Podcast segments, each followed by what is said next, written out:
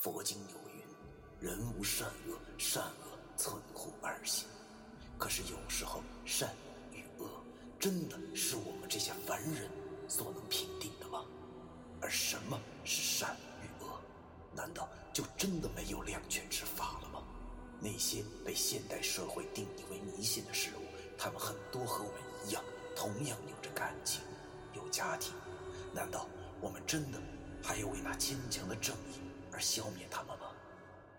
欢迎收听 FM 幺七五六八九，我当阴阳先生的大纪念。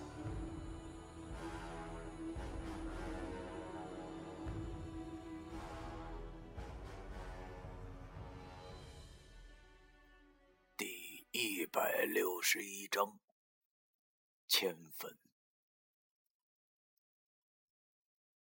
凤山剑，行走薄冰之卦也。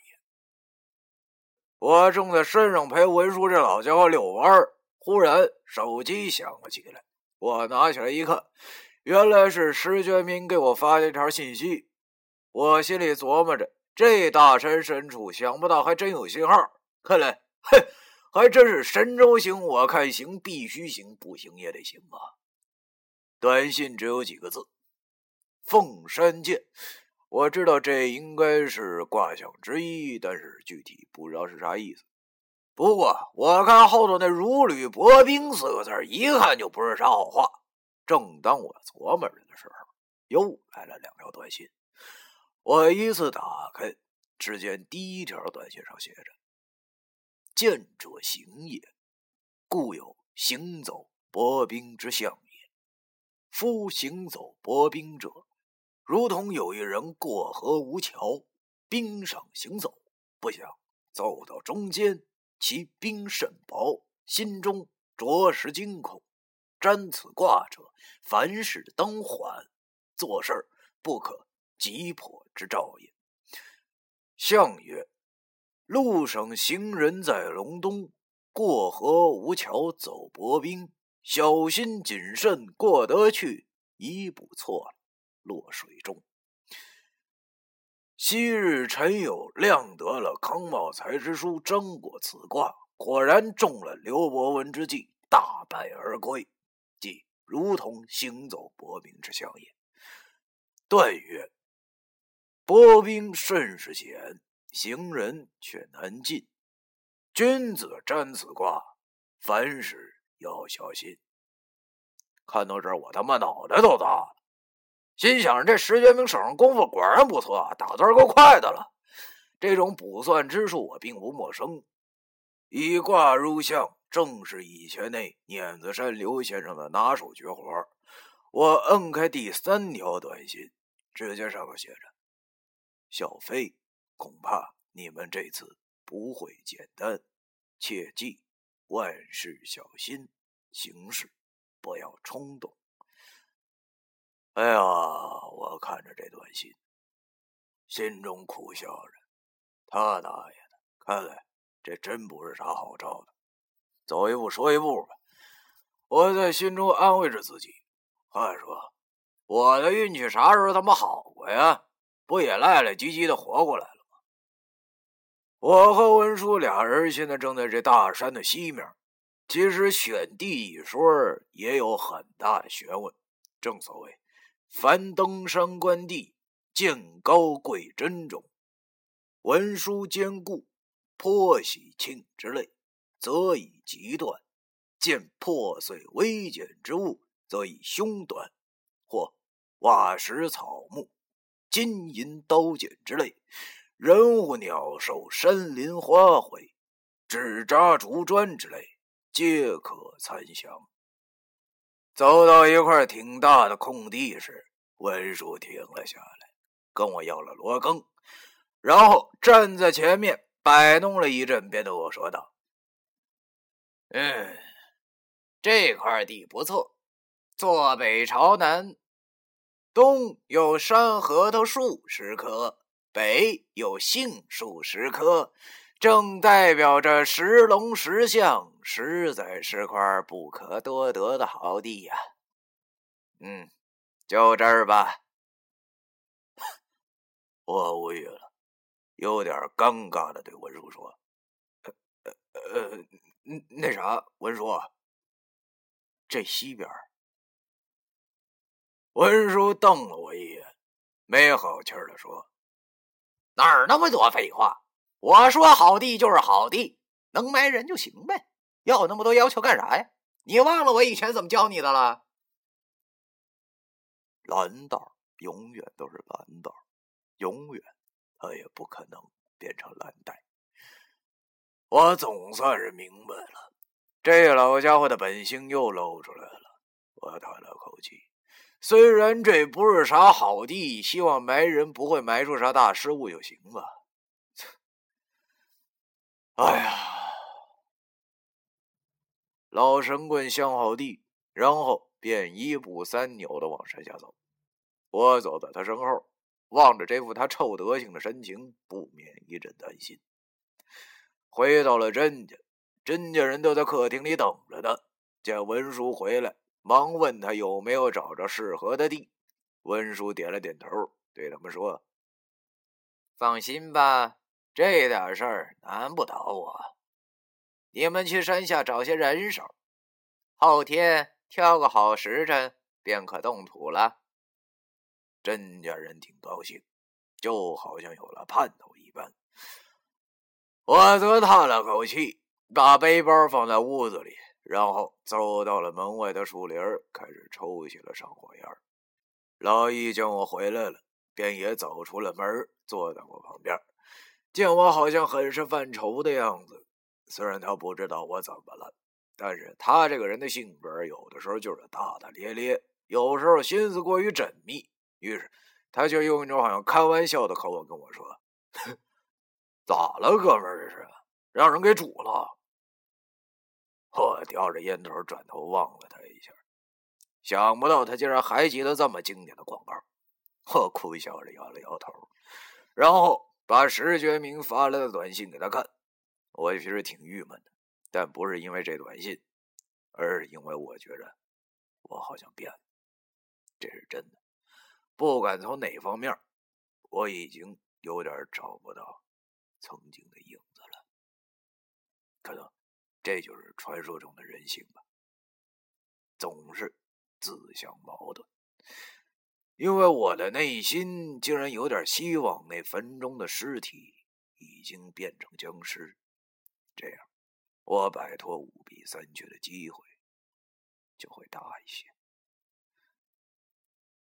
可是我知道，这种想法是自私的，因为这可能殃及甄家。要是以前……这种事情我一定不屑去做的。可是，在过了这么多年的苦日子以后，真的有点怕了。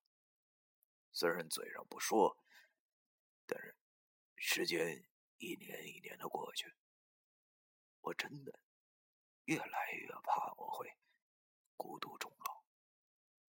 那种滋味想想就会让人感到窒息。别跟我说这个世界上孤独终老的人有很多，这鸡巴都是场面话。没有经历过，别跟我说那些庙里的和尚也是孤独终老的，这鸡巴都是场面话。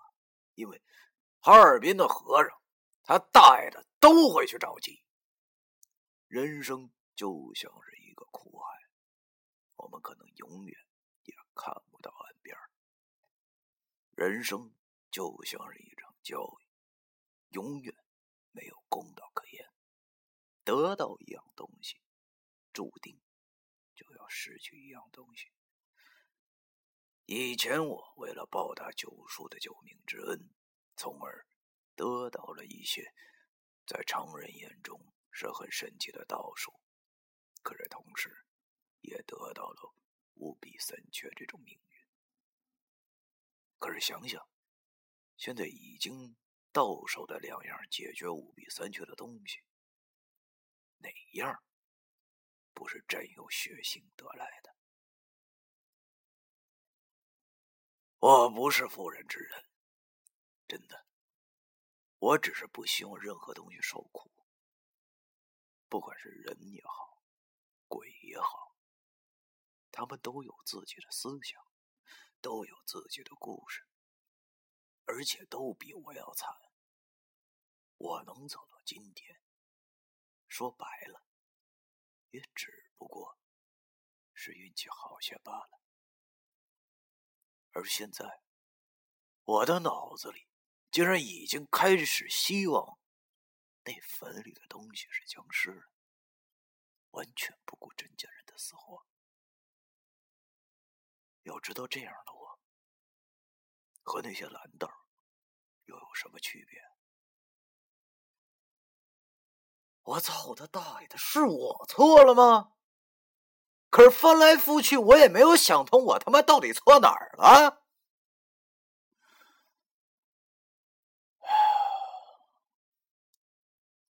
老易在旁边看我现在的表情是如此的纠结，便问我怎么了。我就如实的把我的心里的困惑告诉了他，不求这个天然带能开导我，但是有些事情，在心中憋着，实在是太难受了。找个人说出来，会舒服些。老易听我说完后，便对我说：“你呀。”你让我说你什么好呢？你，我真是想不明白你。有时候不是挺他妈挺狠、挺爷们的吗？啊，有人怎么又像换了个人似的呢？老钻什么牛角尖儿，老把自己往死胡同里逼。要知道，咱都只是凡人啊，有些事儿那不是咱希望能做到，那就能做到的。真是有点搞不懂你。说轻点你心太软；说重点就是优柔寡断、妇人之仁。我沉默了。他说的没错，我确实是这种人，老是爱情绪化，情绪一上来就冲昏头脑，但是冷静下来的时候，却又会十分的矛盾。老一见我好像有些冷静下来了，便继续对我说：“不是我说你，你想这些有用吗？你能改变什么吗？谁都没错，人不为己，天诛地灭。你他妈要怪的话，你就怪他大爷的社会还有命运吧！啊！”我叹了口气，哎呀。是啊要怪就怪命运吧。这句话以前我好像也听说过，没想到今天又再次的提到了。啊 操！我望了望天，我们都是命运的棋子，但是，我，我真的就这样。一步一步的按照他的布局走下去吗？操他妈的！真没想到，老易这个民间科学家开导起人类竟然这么犀利，弄得我忽然茅塞顿开，弄得我忽然茅塞顿开。是啊，我他妈想这么多有个毛用啊！我他妈除了能把我自己想郁闷了外，还他妈能起到什么作用？悲剧他妈不能当饭吃。我也早就过了整天把自己当成悲剧男主角的年龄了。想那么多干鸡巴呀！走一步说一步才是哥们儿我的性格。以后的事儿他妈以后再说吧。一根烟抽完，我又抽了一根，叼在了嘴里，狠狠的咬着绿嘴儿。抬头望去，这天竟然是这么样的蓝，就和高考刚出考场的时候看到的天一般无二，蓝的就像是块玻璃，有一种让我想捡起石头砸碎它的冲动。我终于明白为啥大师兄要大闹天宫了，操，都他妈是被逼的。之后的事情暂且不表。眨眼就到了起坟的那一天。早上三点多，天还没有亮。甄家兄弟姐妹四个，连同媳妇儿子一块带上，加上帮工的一共二十多个人。两个老神棍领着我俩走在前头，浩浩荡荡就走上了山。现在人多，两个老头子早就进入了高人模式，仙风道骨、不染尘土的模样。由于迁坟不同于出殡，这里头说头也挺多的。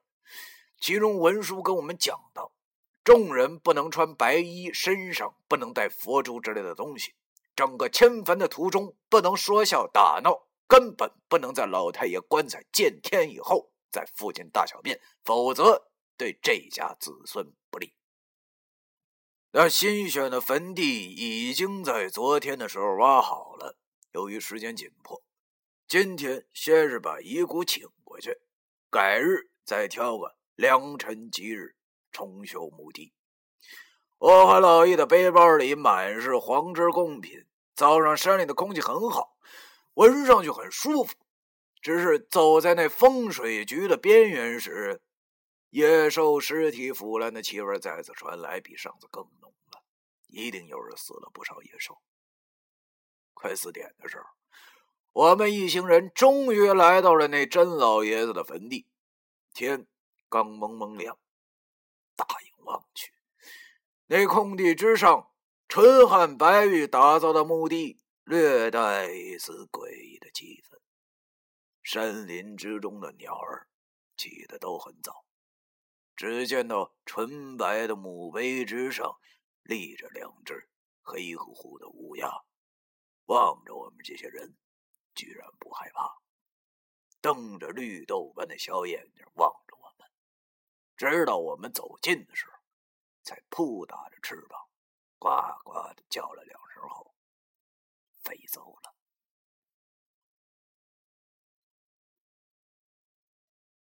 第一百六十一章。